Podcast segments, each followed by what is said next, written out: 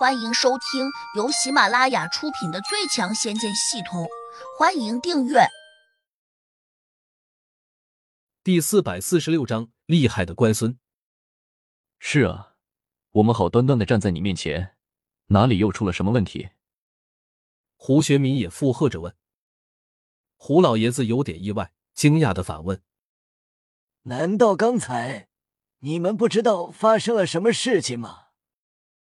胡学军和胡学民都有些困惑，一起摇头。胡学民说：“刚刚才和胡杨说着话呢，他怎么突然就走了？”胡老爷子愣了下：“你们知道刚才和胡杨都说了些什么吗？”胡学民答道：“没说什么啊，不就是在分析三弟出车祸的事情吗？”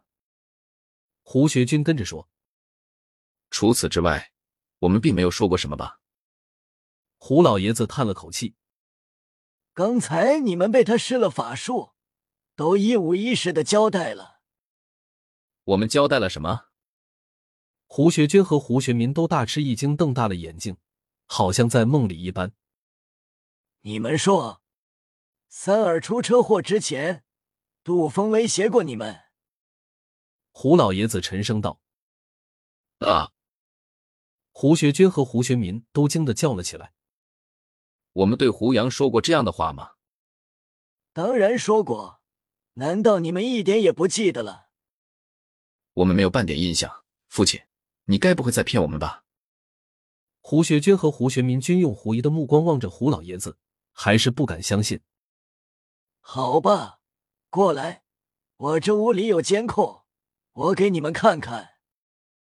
说着，胡老爷子走到书桌旁，打开了手提电脑。把监控记录下的那一段放给两人看。胡学军和胡学民很快看见，自己二人果然像傻了一般。胡杨问什么，他们就老老实实的回答着什么，完全就像两个听话的木偶。怎么会这样？他几时控制的我们？父亲，你再往前回放一段，这真是太奇怪了。胡学军和胡学民忍不住苦笑起来。落到胡杨的手上。别人想怎么摆布就可以怎么摆布，根本不需要和自己二人商量。如果不是因为你们是他的叔父，恐怕他就早对你们不客气了。胡老爷子冷峻道：“幸好三弟不是我们害的。”胡学军擦了下额头上的冷汗，感觉自己二人仿佛已经在鬼门关前走了一遭。这个胡杨啊，我们真是太幸运了，父亲。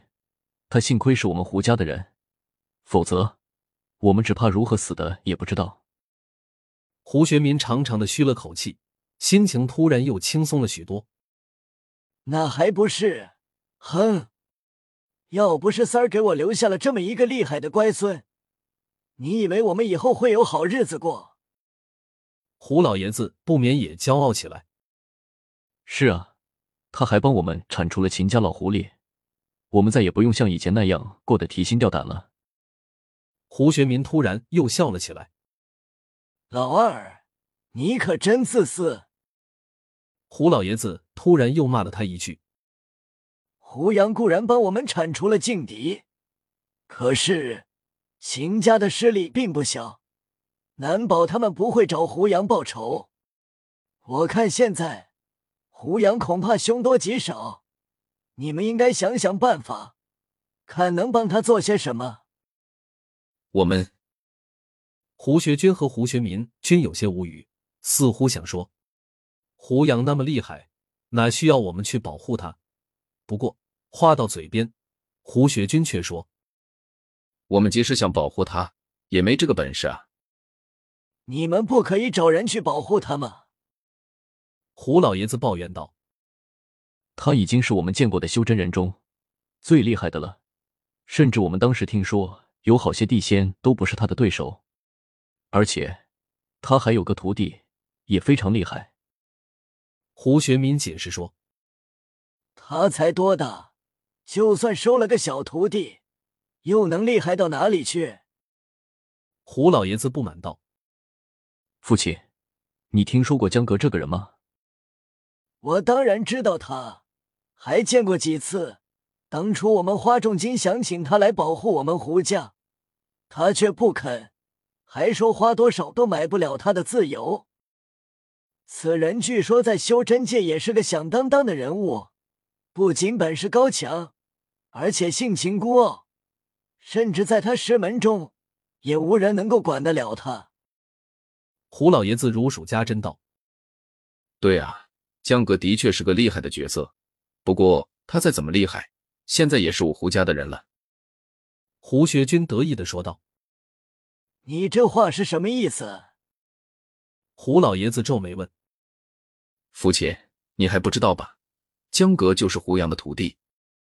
你说什么？江阁只怕有一百岁以上了吧？他怎么可能是胡杨的徒弟？你别给我开这种没大没小的玩笑！胡老爷子瞪着他说：“是真的，父亲，我们绝对没有骗你。江阁不只是胡杨的徒弟，而且对他十分恭敬，言听必从。”就好像胡杨是他再生父母一般。